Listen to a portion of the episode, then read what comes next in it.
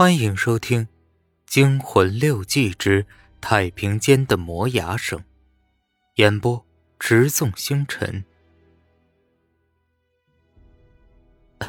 小文还没等我做出反应，就听见吱呀的一声，电梯的门被关上了，而且迅速的降了下去。我被孤独的抛弃进了一片漆黑之中。小文，小文，小文，他会怎么样？我坐在黑暗中，背心抽着冷汗，我感觉到自己的白大褂已经湿淋淋了。那只鬼坐电梯下去了吗？还是留在了这条过道中，躲在某个角落里等着我上钩呢？短短一个多小时的时间，小胡死了。小文也生死不明，这么待着不是办法，我必须下去看看小文是怎么样了。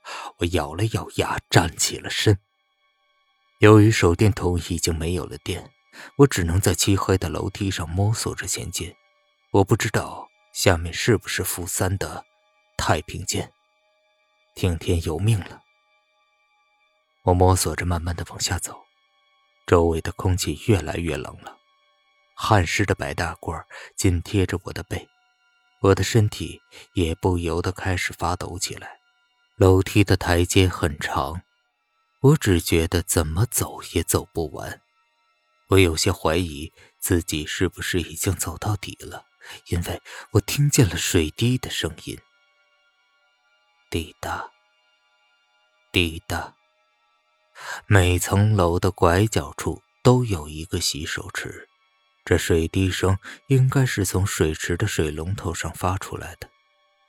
我继续摸索着，果然还没迈出几步，就走上了平地。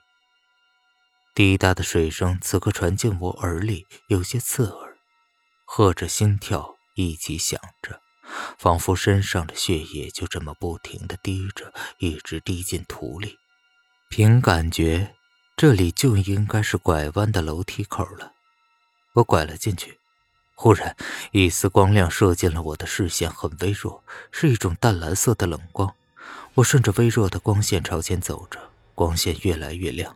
我发现前面是一扇门，我深深的吸了口气，准备推开门。就在这个时候，这扇门，这扇门竟然自动的开启了。大片刺眼的冷光立刻射进了我的身体，我自然而然地用手遮住了眼睛。阵阵阴风往我身上吹着，白大褂冷不防地被掀开。我放下手，裹好白大褂，朝屋子里望去。我这一看，心里一寒。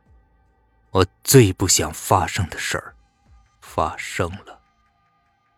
我还是到了太平间。站在门口半晌，里面安安静静的。我暗想，目前的情况不算太糟。如果现在往回走，四处黑不溜秋的，也不知道会遇上什么脏东西，还不如进去看看有没有什么其他的出口。我定了定神，迈进了太平间的门槛。一走进去，我就开始后悔。里面阴风阵阵，冷光逼人。不远处的停尸床上躺着一具具死尸，不过幸好都有白布遮住了全身，让我看不见他们的尸体，不然我非吓得灵魂出窍不可。我避开一张张停尸床，沿着冷冻柜向里面走去。虽然身体非常冷，但毕竟死尸更加可怖吓人，毕竟小命要紧。我紧张的集中精神向前走着，忽然我看见前面地上躺着一个尸体，我立即被这突然的发现吓得迈不开步伐，直愣愣的站在原地。瞬间之后，脑子里一股潜意识将我从呆滞的状态拉了出来。前面不过是具尸体，没什么可怕的。对，前面只是具尸体而已，并不是鬼。朝前走，朝前走。我心里默念着对自己说。再次深呼吸了一口，尽量的将眼睛平视前面，不去理会地下那具死尸。我也知道这是自己骗自己，无论如何，我也静不下扑通乱跳的心和睁着老大的瞳孔。可就是如此，我还是艰难的迈开了脚步。现在我已经走到了尸体的旁边了。此时心跳的也十分厉害，我不知道该跳过去还是绕过去，因为这该死的尸体竟然挡住了我的路。我停在尸体旁边，记得有人说过，尽量不要侮辱亡灵，不然会被脏东西缠住的。我暗下决心绕过去，虽然绕过去会和停尸床靠得很近。我朝一边绕过去，脚步很轻。我不想发出声音，自己吓自己。突然，我感觉自己抬起的脚有点不对劲。